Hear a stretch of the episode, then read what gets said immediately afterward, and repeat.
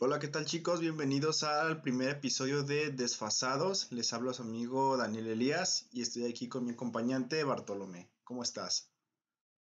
Anda, güey, bien. ¿Y tú cómo has estado? Pues bien, bien, ya. Este es el primer episodio que vamos a grabar sobre, sobre lo que va a ser este podcast llamado Desfasados. Y pues primero que nada vamos a empezar a presentarnos. Comienzas tú, Bartolomé, por favor. Yo, por el momento, mi seudónimo va a ser Bartolomé. Este, tengo 20 años, actualmente estoy estudiando una carrera técnica que es la de contabilidad y ya en un año, año y medio pienso graduarme, no, perdón, en un año pienso graduarme para ya entrar directo a la carrera de contabilidad. Pues me gustan los videojuegos, me gusta la música, me gustan las noticias, aunque parezca raro, me gusta mantenerme informado. Igual se les va a dar noticias de diferentes ámbitos en este podcast, pues ya sea videojuegos, deportes, ámbito de, aquí de México, alguna noticia sobre cualquier noticia, pues básicamente. Política. Este, política, exactamente. Me gustan los videojuegos, me gusta eh, la música, el trap, cualquier tipo de género. Y pues básicamente sí, este, me gusta, me gustaría aprender también a tocar música, que de hecho apenas voy a iniciar en ese ámbito también. Va, va, va. Pues ¿Sí? Va, güey, te toca cualquier este, pues, cosa no, también. No, no sé si tengas algo más que, que agregarle. No, güey, por el momento es todo lo que quiero decir. Igual ya en un futuro empezaré a decir más cosas y todo ese rollo. Ok. Y pues bueno, mi nombre es Daniel Elías. Actualmente tengo 21 años, igual que un año más grande que mi compañero. Y pues cosas que me gustan puede ser la música, la literatura, este, no soy mucho, muy cinéfilo, sinceramente, si me preguntan sobre cine, voy a desconocerlo porque no lo soy. Me gusta este, bastante, me gusta hacer deporte, sí, porque creo que eso nos ayuda a sentirnos mejor e incluso a vernos mejor también. Actualmente me encuentro estudiando en una licenciatura en economía y como pasatiempo estoy escribiendo una novela que estoy a punto de terminar. De hecho, hace unos momentos antes de grabar esto estaba por terminar el epílogo se llama Pesadillas, la pueden encontrar en Wattpad y en, el, y en la descripción dejo el link. Muy bien, pues ya tienes idea de lo que quieres tratar hoy, Hugo, para arrancar con esto. Pues como es nuestro primer episodio, güey, tenía planeado hablar de nuestros gustos, nuestros gustos musicales, perdón. Va, va, y pues básicamente, ¿qué es lo que nos gusta, güey? Va, va, pues yo creo que... ¿Quisieras comenzar tú, güey, o...? Yo creo que es un buen tema para empezar porque pues así la gente va a saber a lo que le está tirando al escucharnos.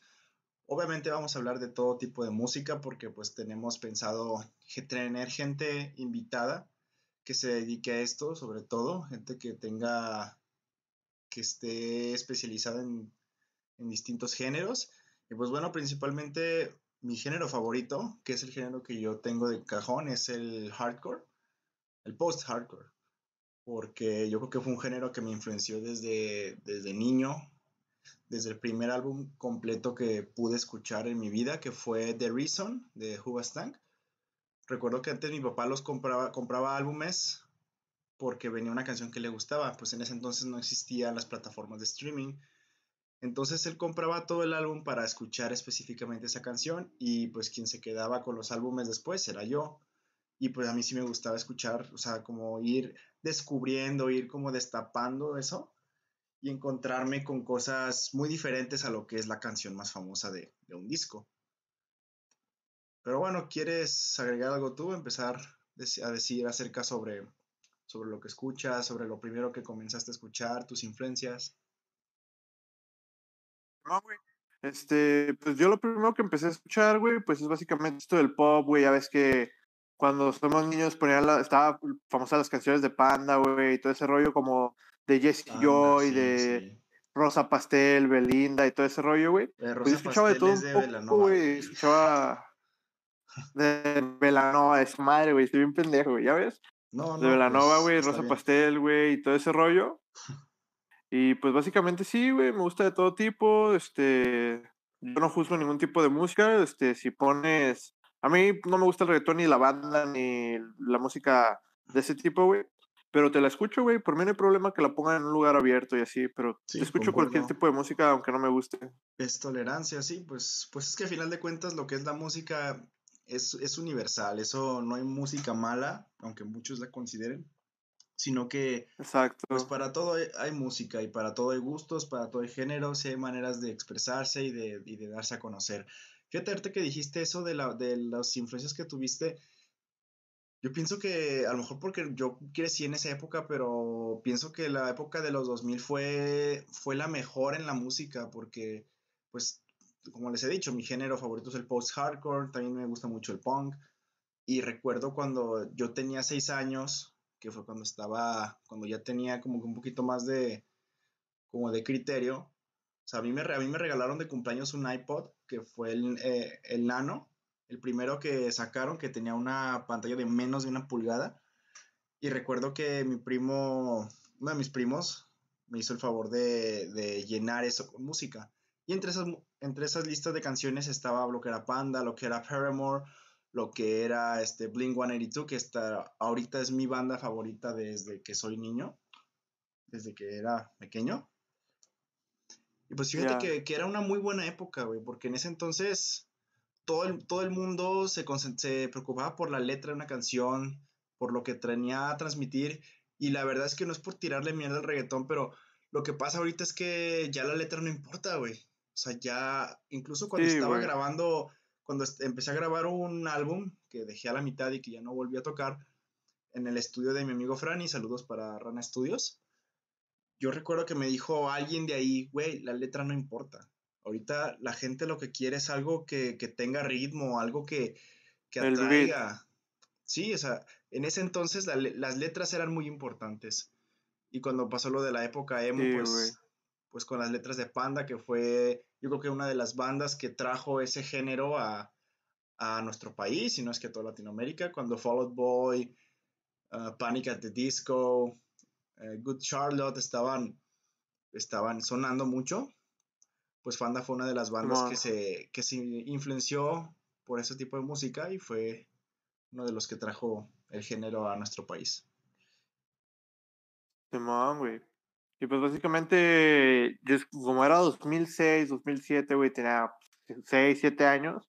Y estaba la canción de, de esta de reggaetón, güey, que no me dale, dame más gasolina, güey. Esa la escuchaba ah, cada rato, güey. Sí, sí. Sí, la verdad. güey, eso. Eh, yo pienso que el reggaetón antiguo, güey, es mejor que el de ahorita, güey. O sea, sin, sin decir que es un, un mal género el de ahorita, güey. Pero a mí me gusta más el anterior, güey. O sea, de esos del 2000 al 2012, güey, ves danzando duro, güey, este... Danza duro. Y todo ese... Ajá, y todo ese rollo, güey, estaba mucho mejor, güey. Pues sí, fíjate que, que cuando es niño no, no se tiene como un raciocinio sobre lo que estás escuchando, simplemente lo escuchas y ves que todo el mundo lo hace y, te gusta, güey. La verdad, yo te voy a ser sincero, o sea, yo creo que todo el mundo escuchó reggaetón, la verdad, yo, yo menos que otras personas, yo, la verdad, mis ondas siempre fueron el punk, siempre, siempre, siempre, porque pues miembros de mi familia, como mi tío Jaime, saludos para él, él, recuerdo que tenía los álbumes de Green Day, recuerdo que, que, que, yo tenía el American Idiot porque se lo pedía a mi mamá o de cumpleaños, creo. Y recuerdo que él tenía la edición especial que era, que era este, esas canciones de American Idiot en vivo y que tenía incluso, incluso tenía un DVD, se llamaba A Violet in a Bible, creo. Y tenía así pues los tours de la banda con ese disco.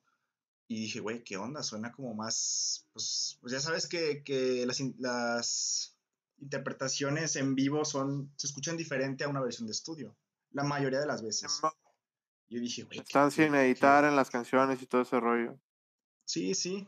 Y pues siempre crecí con el post-hardcore y con el punk. Ahorita el post-hardcore porque es un género más, más reciente, es el género que traigo más ahorita conmigo, pero el punk ha sido como un pilar muy importante en mi influencia musical. Ya. No, güey, este, ahorita yo lo que más estoy escuchando, güey, es esto del trap, güey. Este, no sé si hayas conocido pues, a Juice WRLD, a X. Al LP, pues sí lo conociste, güey. básicamente lo escuchábamos cuando trabajábamos juntos. Es uno de mis favoritos, de mis artistas favoritos, aparte. Sí, la verdad desconozco el trap.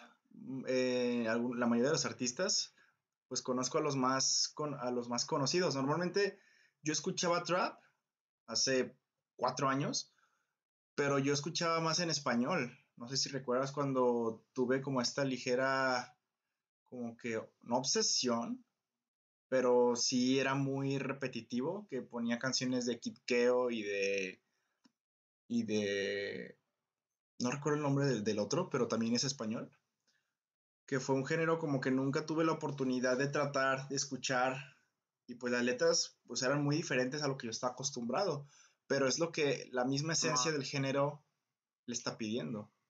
Y a mí se me hacía, o sea, el primer EP que escuché de Keo era el Welcome to Gotham, que la verdad está cabrón, o sea, es trap, güey, eso es trap como tal, que ahorita pues bueno, ya ha experimentado con más géneros, pero, pero sí es todo lo, todo lo que yo conozco acerca del trap. Yo sé que tú eres más, estás más adentrado en ese tema. Sí, güey, básicamente me gusta ahorita lo que los, las canciones de Ian Dior, güey, o sea, súper recomendadas las canciones. Un 10 de 10 de, de, artista ahorita mismo. De hecho, es, uno, es la roca que está sacando ahorita adelante al trap, güey. Es, es como se dice, güey, el novato del año en el trap. Tiene nuestra edad, güey, y la está rompiendo. No tengo este idea. Juice WRLD, güey, Este Juice WRLD, güey, este, va a cumplir ya un año de muerto, güey. Todavía me acuerdo que fue hace casi un año, güey, en diciembre 8 del 2019 murió, güey, por una sobredosis, güey, igual que este Lil Peep. Igual, de hecho, hace poquito también fue el aniversario luctuoso de, de Lil Peep, güey, ya tres años. Sí, sí, sí, sí escuché algo acerca de, de su muerte, está, estuvo cabrón, güey, pero, pero no sé, hay un documental en Netflix que se llama Everybody's Everything, creo, no tengo idea, algo así, la verdad, menciona un estilo de vida muy diferente, incluso menciona artistas que yo en la vida los había escuchado y, y habla un poquito Ghostman. Mm, no estoy seguro, no recuerdo, pero lo que, porque yo con lo que más me clavé de, de ese documental fue el proceso creativo de Pip, que él todo el tiempo se sentía solo, se sentía deprimido, eran, era muy cabrona su depresión. Según yo tengo entendido, fue a raíz del divorcio de sus padres. Pero lo que voy con esto es que el hecho de haber trabajado con, con sus propias ideas, o sea, yo creo que cualquier trabajo puede tener éxito, puede pegar, si se hace, si se crea un concepto, si ese concepto lo haces tuyo y nada más tuyo, y así solamente tú lo haces pues bien, porque Pip se concentró en, hablar sobre temas de depresión, temas con problemas amorosos de, un, de una manera muy, pues, muy oscura. Y eso identificó a muchos jóvenes en, estos días. Y pues básicamente esto, güey, como ya ves, está lo de los emos, güey, en 2007, 2006 este Lil Peep lo llevó a. Lo revivió, güey, básicamente, porque el Lil Peep era trap emo, güey, trap sad y todo ese rollo. Pues yo creo que ahorita. Y básicamente. Sí. Dime, güey. Este, no... no, continúa. ¿Ahorita qué, güey? Termina, termina. Ah, va, güey. Este, te digo, güey, Lil Peep revivió eso de los, de los emos, güey. ahorita ya hay muchos traps, güey, que hacen trap emo, Lil Sad, Lil Happy Lil Sad, güey. Este Juice WRLD también hizo trap sad, güey. Este ex Tentación, güey, también. Este Ghostman, este es más como tipo hardcore, güey, la música como el metal, así como tú dices, que, que, es, que también está el trap hardcore, güey, este Ghostman, que también era, era amigo de Lil Peep. Sí, pues yo creo que... Y también es... Creo que la sociedad nunca ha dejado de ser emo. Creo que, pues, hay mucha gente que está triste, mucha gente deprimida, porque, pues como dicen, caras vemos, pero pues hay cosas que, que, ignoramos, güey. yo creo que... Mientras el... Mientras, mientras la depresión y todo eso no se trate, güey, sigue siendo un tabú, que nos quiera tratar de que no existe, güey, los hemos van a seguir, güey, o sea, necesitan ayuda, es gente que necesita ayuda, güey, y pues la salud mental es algo importante, güey, no es algo de tomarlo a la ligera.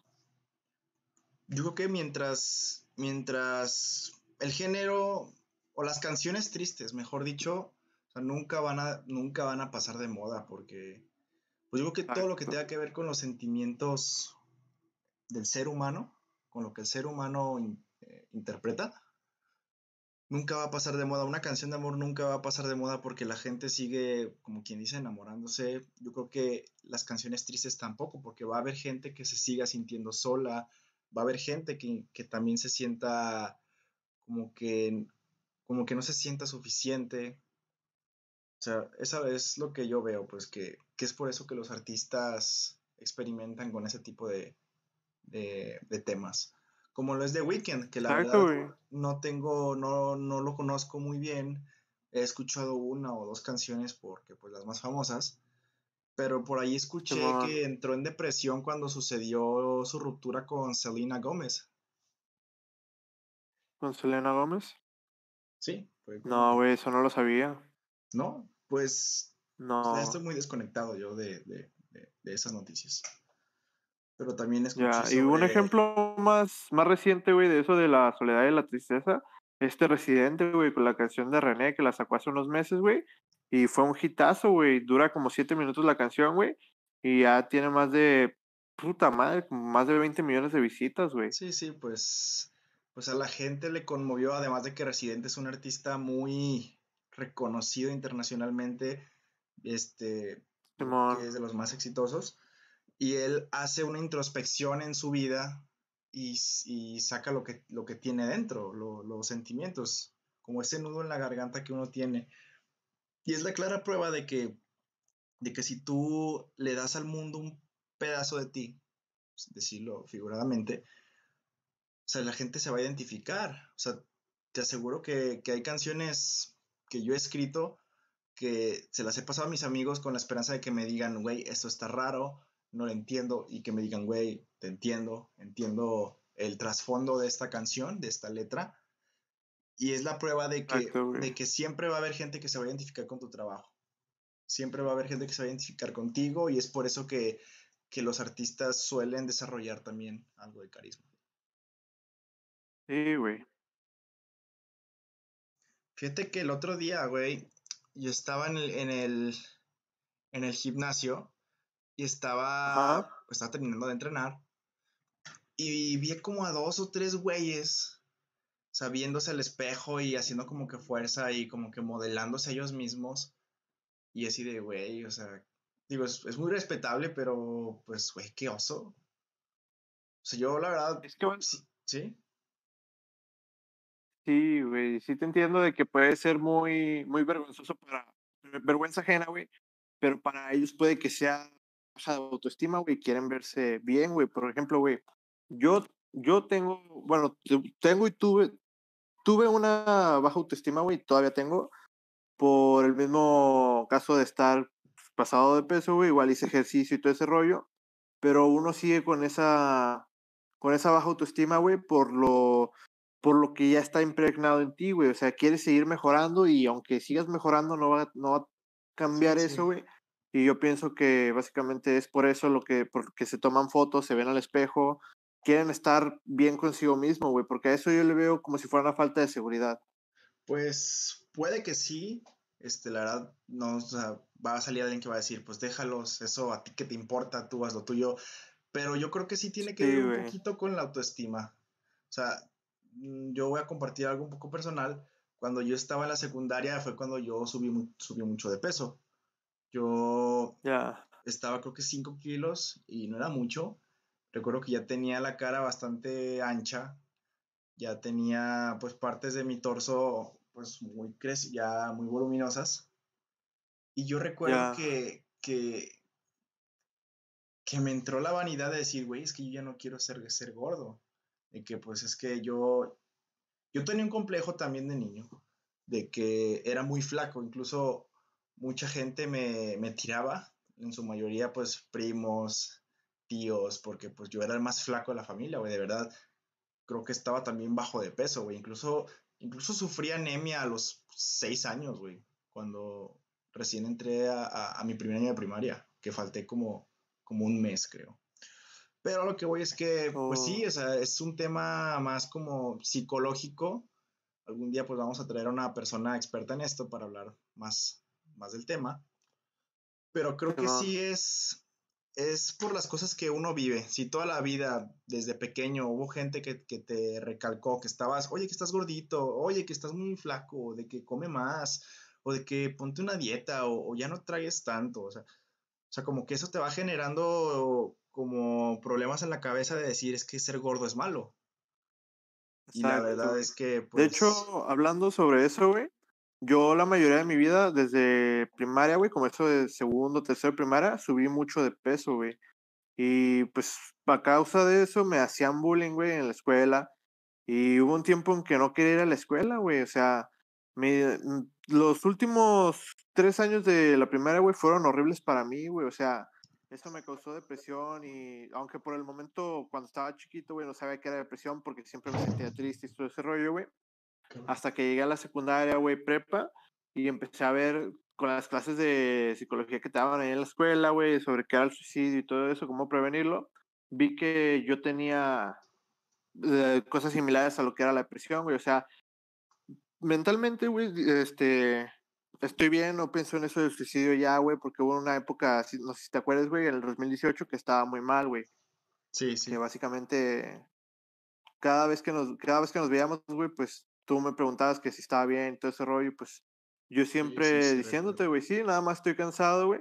Y eso es lo que todos dicen, güey, o sea, estoy cansado, pero, o sea, no es porque esté cansado, sino porque está, bueno, estoy cansado, güey, mentalmente. Y pues pienso que todas las personas que dicen eso, güey, no están bien y necesitan ayuda, güey. O sea, a mí clínicamente nunca me han dicho que tengo depresión, güey, aunque he ido y todo ese rollo, pero pues no sé si, yo lo siento como si fuera depresión, güey, porque muchas veces aún me siento triste, güey, y todo ese rollo, pero ya instintos así como del suicidio, güey, básicamente ya quedaron un poco atrás. Sí, sí, sí, entiendo todo eso y, lo recuerdo, pero ya volviendo al tema de, de, la obesidad, güey. De que pues yo, yo, yo, llegué a subir de peso, güey. Y me llegó a afectar, güey. Hubo, había veces que incluso que yo, que mi familia pedía de comer, no sé, a veces pizza o a veces hacían este hamburguesas y yo recuerdo que pues se me antojaba un chingo, güey. Y recuerdo que cada mordida que le daba a ese alimento decía, güey, aquí me estoy tragando unas mil calorías. Es decir, por cada bocado que le des, estoy subiendo de peso. Y ya después me explicaron sobre lo que es la quema de calorías, de que todos los seres humanos quemamos calorías sin hacer nada por el simple hecho de respirar, por el simple hecho de, de movernos, por el simple hecho de, pues, de estar de estar haciendo algo, güey. Depende del metabolismo. Hay metabolismos que son más rápidos, que sus quema de calorías son más de 4.000 diarias. Hay personas que su quema de calorías es de 2.000, 2.000 a 3.000. Sí, y es por eso, es, tengo entendido que es lo que hacen los nutriólogos, que es este medir como la, el porcentaje de grasa corporal, el índice de masa corporal, y es a raíz de eso que es, hacen las dietas, porque ya están calculando no solo el nivel de calorías, sino también como los nutrientes, las proteínas, las grasas, los carbohidratos, que necesitan para pues, llegar a su objetivo. Simón. Sí, básicamente. De hecho, tengo una familia que es nutrióloga, güey. Y cuando estaba estudiando todo eso, pues yo, está, yo seguía gordito, güey. Vino aquí a mi casa, de hecho me pusieron unas pinzas aquí en el brazo, güey, para ver mi índice de grasa, güey, todo ese rollo, en la panza también. Y pues sí, güey, me explicó todo eso que era lo de qué, qué es lo que ella hacía y todo ese rollo, güey. Y me dijo que mucha gente, güey, también va por eso mismo de que se quieren seguir viendo bien aunque ellos ya estén delgados, güey. O sea, va gente con anorexia, güey, a ese rollo. Sí, pero eso... Quieren seguir bajando de peso. Sí, sí, ya, eso ya es un tema psicológico. Sí, la verdad es que eh, la mente humana es muy, es, es muy difícil, güey. La verdad, mis respetos para todas las personas que se dedican a la psicología, que saben cómo, cómo tratar esto que pues yo también me abro aquí, yo también he pasado problemas de ese tipo y que gracias a, a los especialistas pues he estado bien. Y ahí caemos en cuenta de que la salud mental es, es igual de importante que la salud física. Correcto. Porque, bueno, estaba hablando ya de ese tema sobre la salud mental, ya dejando un lado sobre lo que es el, sobre lo que es lo que vio en el gimnasio, que la verdad pues respetable. Pero. Pero últimamente, como, como que la gente está normalizando ya el, el, hacer menos a los problemas psicológicos. O sea, uno cree que, cree que la gente está entendiendo, la gente está como que abriendo los ojos ante eso, porque me ha pasado que hay gente que, que le dice a alguien, oye, no estás triste, o sea, estás distraído, o sea, no sé si hay un audio de, de un tal Facundo que dice que no estás deprimido, estás distraído, o sea, espérate, pendejo, entonces la gente que, que la gente no se quiere sentir de la verga y, y aún así, y aún así se siente, eso es un problema fuerte, güey. O es un problema ya de, de, psiquiatra y que llegue este güey y diga, es que la vida es hermosa, lo que pasa es que estás distraído y no te has dado cuenta. Y sí, güey, como si, como si yo me quisiera sentir mal, como si yo me quisiera, como si fuera de mis huevos, güey, sentirme de la verga. Y pues, pues no, es una incoherencia muy, muy, muy grande, güey. Sí, güey. Básicamente, todos, todos los que no tienen este problema, güey, piensan que es porque, como tú dices, todos nosotros queremos, queremos sentirnos mal, güey. Cuando no, güey, o sea, mucha gente se quiere sentir bien, güey, quiere seguir adelante, pero no sabe cómo, güey, se sigue deprimiendo más, no tiene la ayuda, y eso ocasiona que mucha gente se encierre, güey, no quiera, eh, no quiera compartir nada con nadie, güey, ni con sus familiares, y básicamente eso es lo que ocurre con, por lo que los Ya es lo que lleva.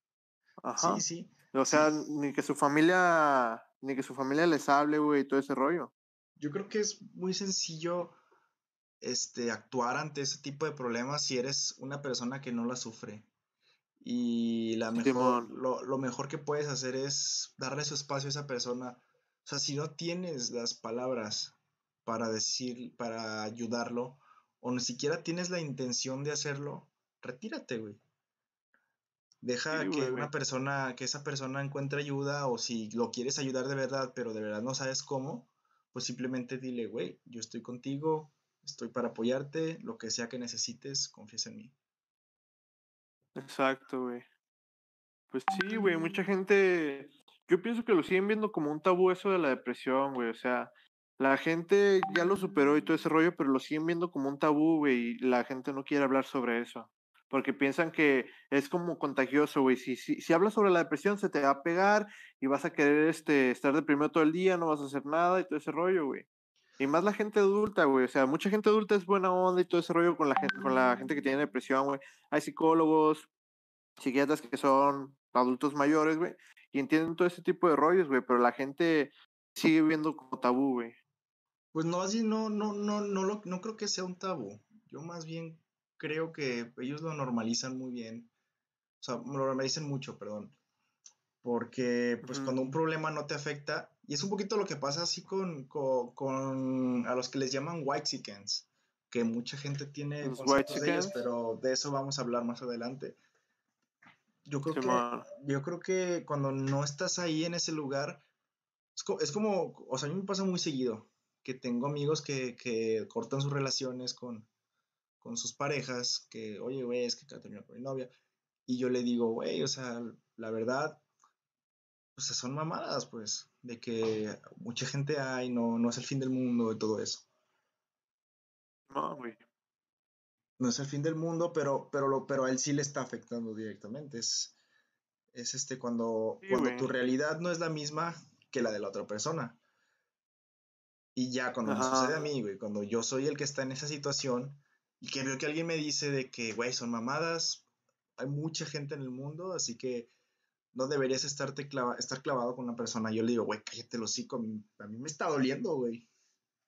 Y es, y, es, ahí donde entra lo que es la empatía, lo que es como el, la prudencia, que es dejar que la otra persona luche con su consigo mismo cuando no, no lo entiendes. Simón, güey. Es básicamente cada uno es su propio mundo y sabe lo que está pasando consigo mismo, güey. Por ejemplo, si tú acabas de, por ejemplo, güey, acabas de terminar una relación, güey, o todo ese rollo, güey, a ti es el que te está afectando, güey, solo tú sabes lo que te está pasando, porque aunque mucha gente haya terminado con su pareja, güey, diga, yo sé lo que se siente, no sabe lo que tú exactamente estás sintiendo, güey. Porque creo que todos tenemos capacidades diferentes de sentir o de ver las cosas a lo mejor lo que para ti es un problema, para mí no lo es, a lo mejor lo que para mí no es un problema, lo es para ti. Sí, y es eso, es ahí donde entra, digo, lo que es el sentido de ser prudente, de saber cuándo, cuándo estar ahí para tu amigo, cuándo darle su tiempo, cuándo darle como que espacio, mejor dicho. Simón. Contaba, güey, ¿qué, ¿qué juegas ahorita hablando sobre videojuegos? Pues sobre videojuegos, güey. Yo ahorita, pues, ahorita estoy jugando Play 4, güey. Es mi. La Play es, mi consola favorita desde hace mucho, güey. Yo antes era más Xbox, güey, pero algo, algo cambió, güey, desde la Play 3. Y ya, güey, básicamente PlayStation es la consola electa por mí, güey. Xbox también es chida, güey, tiene buenos juegos, pero lo que no me gusta, pues, es un clásico, güey, las pilas. ¿Sí me entiendes, no, güey? O sea, puede tener juegos muy buenos, güey, pero porque tiene pilas, no lo quieres. No, aparte porque Play tiene muchos juegos exclusivos, güey, como el The Last of Us, güey, Days Gone, God of War, el ah, Spider-Man, güey, el Spider-Man Miles Morales que acaba de salir, güey, güey, chulada de juego. ¿Ya lo jugaste o lo has visto gameplays como la mayoría Un primo, güey, lo jugó. de nosotros? Sí, fíjate que, que yo pues desde siempre he tenido las dos consolas desde la Play 2, que fue la primera consola, no te creas, la primera consola que tuve fue un, fue un Nintendo 64. Me acuerdo que... sí, sí me acuerdo, güey, el Mario 64, el de Star Wars, sí me acuerdo, yo también la tenía. Sí, yo, yo recuerdo que, que mi juego favorito siempre fue Mario 64, güey. Incluso a mí me daba miedo, o sea, no, no, no por lo que todos conocemos ya, que es el Mad Piano, que es el piano que te encuentras en, en, la, en donde está como lo de terror. O sea, a mí me da miedo la música y como el ambiente así más oscuro de, de Mario, güey. Porque pues...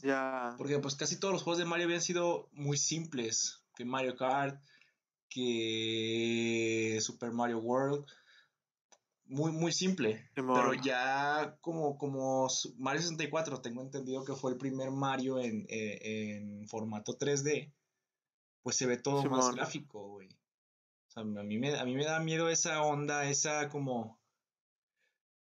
Eh, o sea, como por ejemplo cuando Bowser emitía sonidos y se escuchaba en todo el castillo, era como de algo, verga. La risa, güey. Sí, güey. Y luego te decía. Sí, güey, sí me acuerdo. De la Nintendo 64, recuerdo que me pasé a la PlayStation 2 que fue la primera consola que mi papá me compró, porque la Nintendo 64 era de uno de mis primos. Ya. Y la. Recuerdo que la PlayStation 2 eh, estaban juegos de estreno como GTA San Andreas.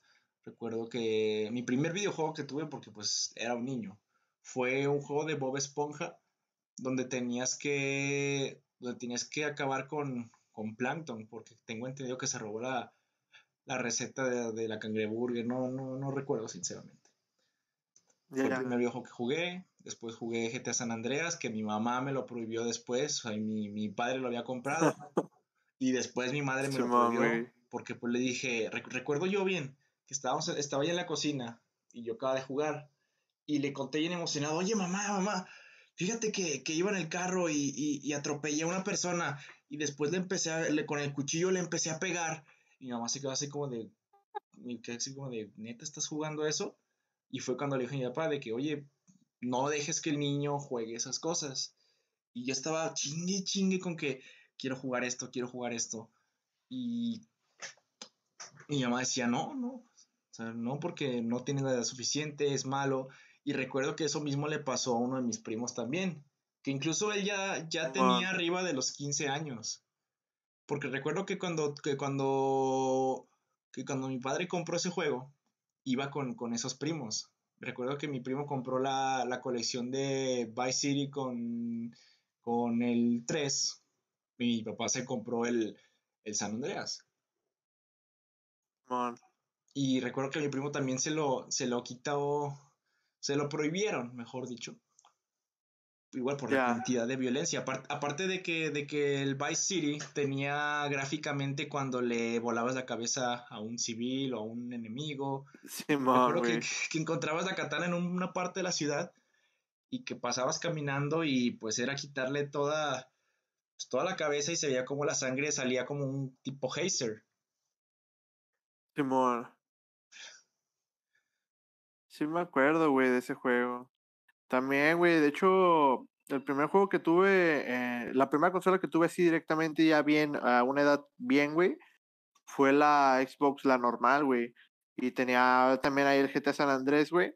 Pero ya, pues como la pasaba el mayor tiempo con mi papá, güey, pues mi mamá no se enteraba hasta que un día yo en la primaria, yo todo inocente, güey, puse, ¿cuál es tu juego favorito? Eh, y le puse el GTA y me decía, ¿por qué? Ah, no, pues porque matas gente, robas autos, güey, robas bancos y todo ese pedo, güey. Y mi mamá la leyó, güey, pues porque como tu mamá, toda mamá revisa los, los apuntes de los niños, güey. Ahí fue cuando también me prohibieron el, el GTA San Andrés, güey.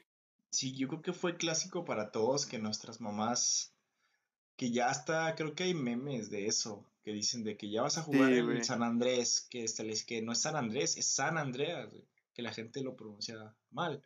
Pero el meme está así como que burlándose de, las madres, güey. igual con los memes de ponen pausa en juegos online, güey. Los juegos en, ya es que online no se pueden poner en pausa, güey. Es igual con los memes de las mamás ahorita, güey, que dicen, ponle, en pausa, no se puede, es online y todo ese rollo, güey. Sí, sí, sí. Fíjate que otro juego, una mención que voy a hacer es del juego, no recuerdo el nombre, pero, pero también era de Play 2, güey. No sé, era como tipo Grand Theft Auto, no sé si tú me puedas orientar un poquito con, con eso. ¿Watch Dogs o...? No, Watch Dogs fue hasta la tercera generación, güey.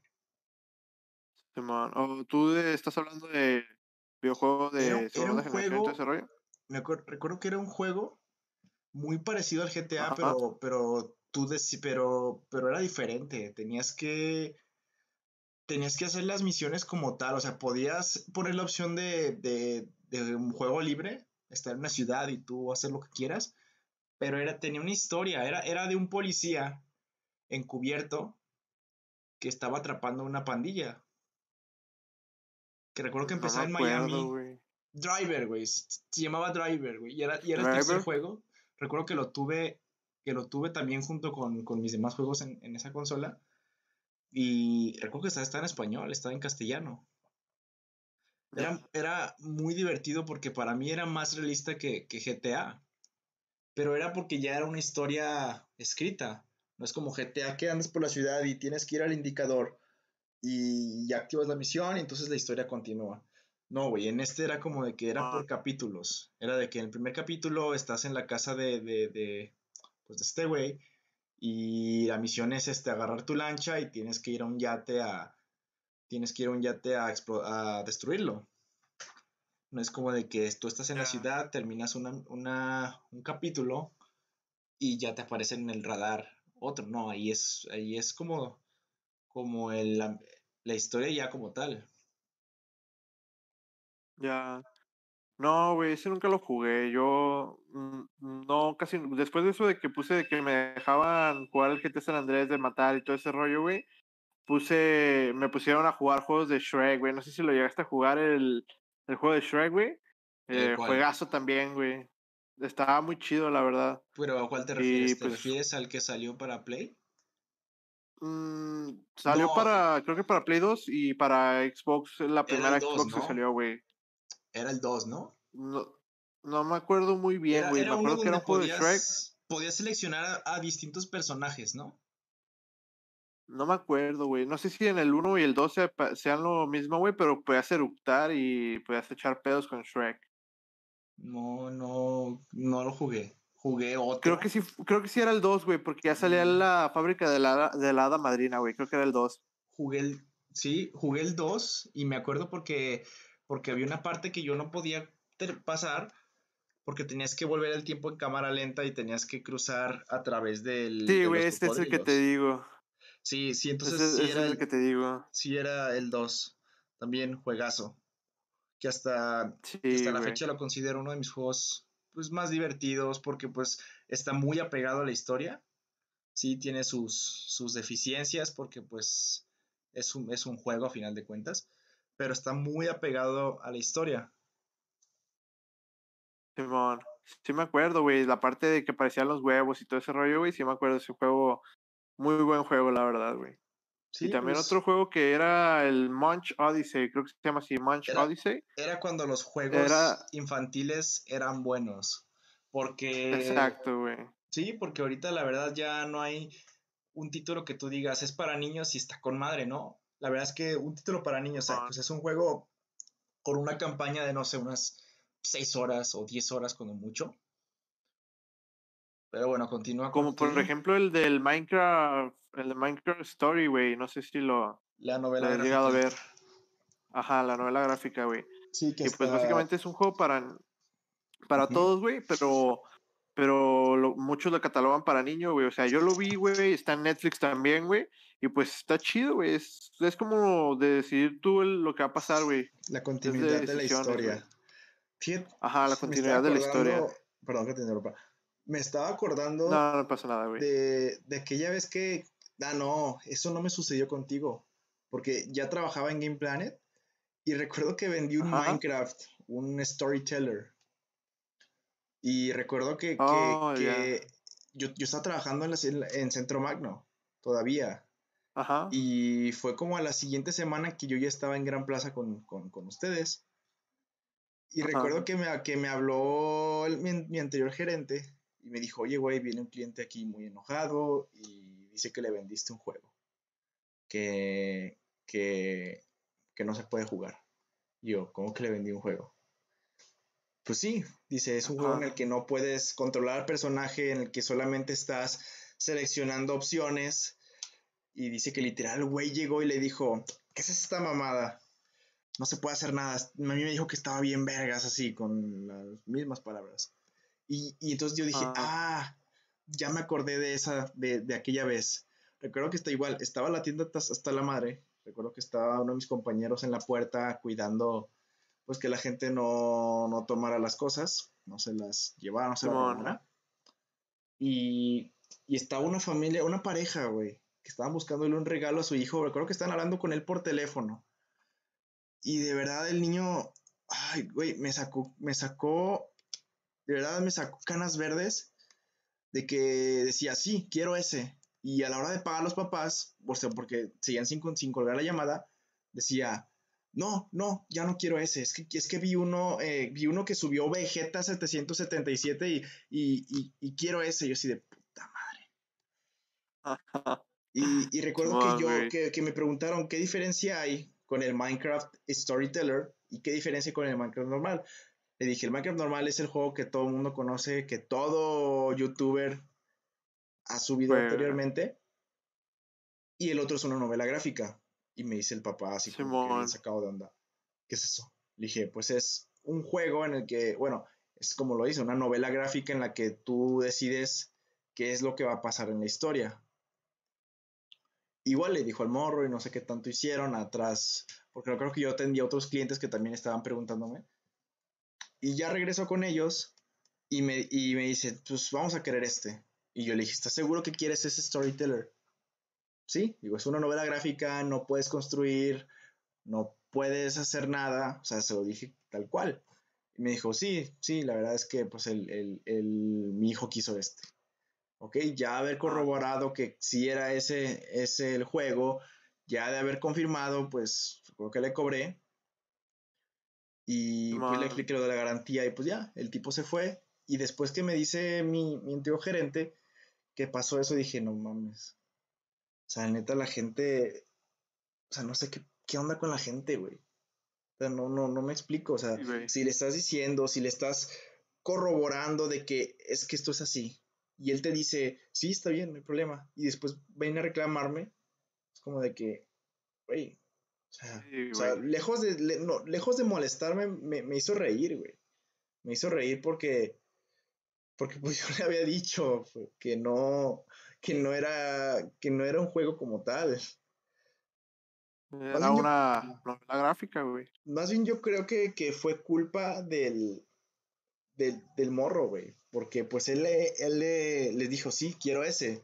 Ya sabes que los papás pues no tienen ni idea de, lo que le están comprando a sus hijos y es por eso que, que recurren como al vendedor de la tienda y así. Y. Sí, güey. Y después de que, desde que pasó eso, me acuerdo que ya al, como al siguiente mes fue cuando pasó la, aquella situación que tú estuviste con aquel cliente que, que me quiso, que quiso comprar unos protectores para el Joy-Con del Switch. Sí, sí me acuerdo. Y que yo le dije, eso es plástico. Dijo, pero no me los raya. Le dije, no sé, se supone que si están hechos para switches porque no te los va a rayar. Recuerdo que los compró Exacto. y que los sacó de, del empaque y dijo, me los raya, no los quiero. Y que lo aventó al mostrador, güey. Fue cuando yo, cuando yo me, o sea, cuando me encendí, güey. Y que dije, oye, güey, hazme paro porque yo estoy muy, muy, muy, muy enojado. Y era en torno de comida, güey. Todavía me acuerdo que ibas a salir. Sí. ¿Sí? Sí, güey. Porque luego fue a lo cambió por un, un Breath of the Wild, güey, de Switch también. Y luego tampoco le funcionó, güey. Sí me acuerdo de ese señor. Yo, recuerdo, yo recuerdo que estaba, que, que me ido a comer. Estaba yo encargado ese día. Me acuerdo que te pedí, que te pedí ayuda porque pues yo estaba muy encabronado, güey. Y yo creo que me salí a comer y estaba platicando con unas amigas de ahí de la plaza y que veo pasar a ese güey que, que va regresando con, con, con, la bolsa y con el juego y digo, puta madre. Y fue cuando, y fue cuando dije, bueno, pues si pasa algo, pues ya, pues ya regreso y, y, pongo orden en todo. Pero pues después que tú me dijiste, güey, se portó a toda madre con nosotros, o sea, nos cotorreó y todo. Y no sé, güey, qué facilidad tengo para que, para que los clientes me odien, güey. O sea, en todos los trabajos que he tenido de servicio al cliente, hay, clientes que me, han, que, me han, que me han mostrado su aprecio, pero también hay clientes que, que me odian, güey, que no me pueden ver. Ya, también me pasó a mí, güey, con unos clientes.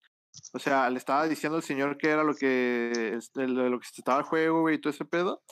Y de repente, güey, se portaron bien mamones, güey. O sea, les dije que les decía las especificaciones del juego y todo ese rollo. Y ya de repente, no, sí, sabe qué, que sabe cuánto y deberías de aprender más inglés. Güey, te estoy diciendo un juego que viene en la carátula en español, güey. O sea, un pinche juego que viene en español, güey. Y te dice, no, deberías aprender más inglés, que sabe qué, que sabe cuánto, güey. Pinches vatos mamones, güey.